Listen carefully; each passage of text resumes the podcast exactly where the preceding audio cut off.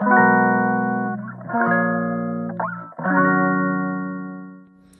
い。皆さんおはようございます。本日も松田祐介の麻酔科的思考を聞いてくださってありがとうございます。この放送は無痛分娩や酸化麻酔を中心に医療、ビジネス、テクノロジーなどの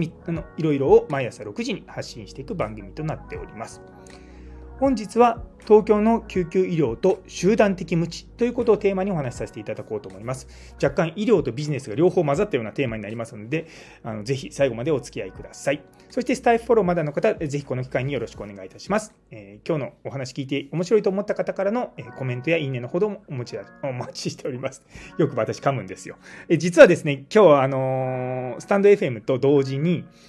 ツイッターのライブ配信をやってみようっていうことをやっててですね、あのやってます。で、この東京の救急医療と、まあ、集団的無知。で、まず最初に、まあ、集団的無知ってどういうことかっていうことを説明させていただくと、あの、実はですね、この影響力の武器っていう私の大好きな一つの本の一つなんですけど、それに書いてある、あの、たくさん人がいると誰も助けてくれないっていうやつです。簡単に言えば。例えば、渋谷の街中で、あの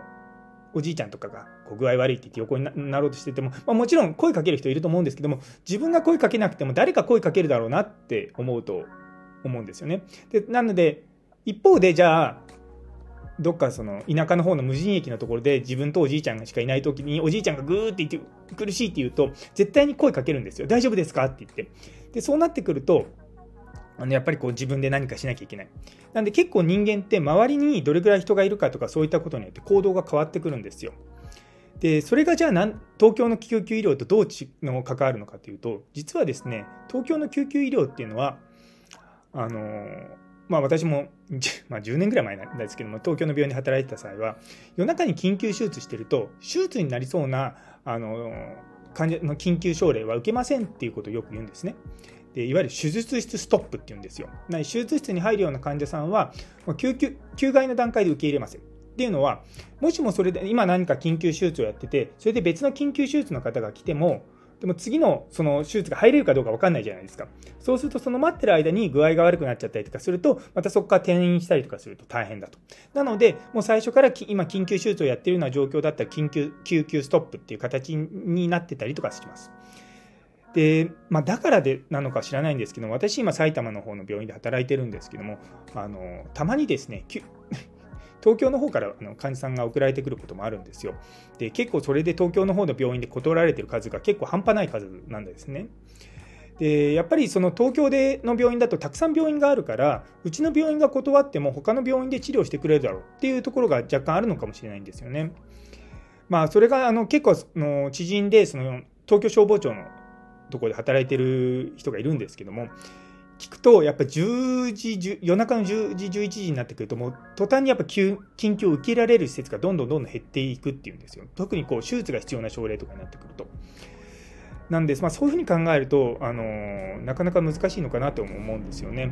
で一方で、じゃあなんでそういうことがなってるかっていうと、そのさっき言ったその集団的無知っていう、その自分、まあ、うちでやらなくても、うちが断ってもどっかでのちゃんとやってくれるだろうっていうようなことがあるから、どうしてもそういうふうにならざるを得ないのかなと思うんですよ。別にこれいいとか悪いとかそういった話じゃなくて、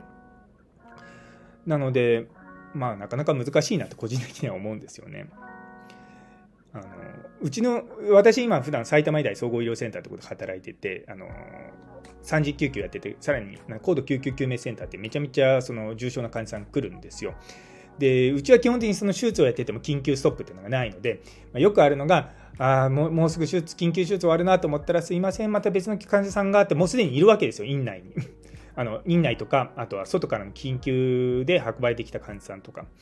なんで、まあ、そういった患者さんを見るっていうようなシステムの病院に僕は働いてるので、まあ、僕はもう慣れちゃったんですけども、結構あの、最初東京の病院から今の病院に来た時は、えっ？て思って、なんでその緊急のストップがないのって思ったんですよね。でもやっぱりその埼玉って、あの、もうここ30年ぐらいずっと、なんだ、人口に対する医師の割合って一番最下位なんですよ。そ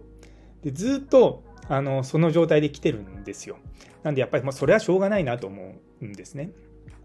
そうでもね、うちの病院、結構ね、県を越えて、あのまあ、東京からもそうですしあの、北関東の方から患者さんが送られてきたりとかするんですよね。でもね、まあ、忙しいとはいえ、やっぱその患者さんの身になって思うと、ね、緊急手術必要なので、まあ、そういったところでね、ちゃんとやっていければなと思っております。というところで、最後まで聞いてくださってありがとうございます。昨日の自分ごとになると姿勢が変わるという放送に対していいのくださったさやもさん、なおちゃん先生、姉そうに先生、みほいみ先生、フラット先生、みちさん、もみじさん、あとコメントくださった中村先生、どうもありがとうございます。非常に励みになってます。それでは皆様にとって今日という一日が素敵な一日になりますように。それではまた明日。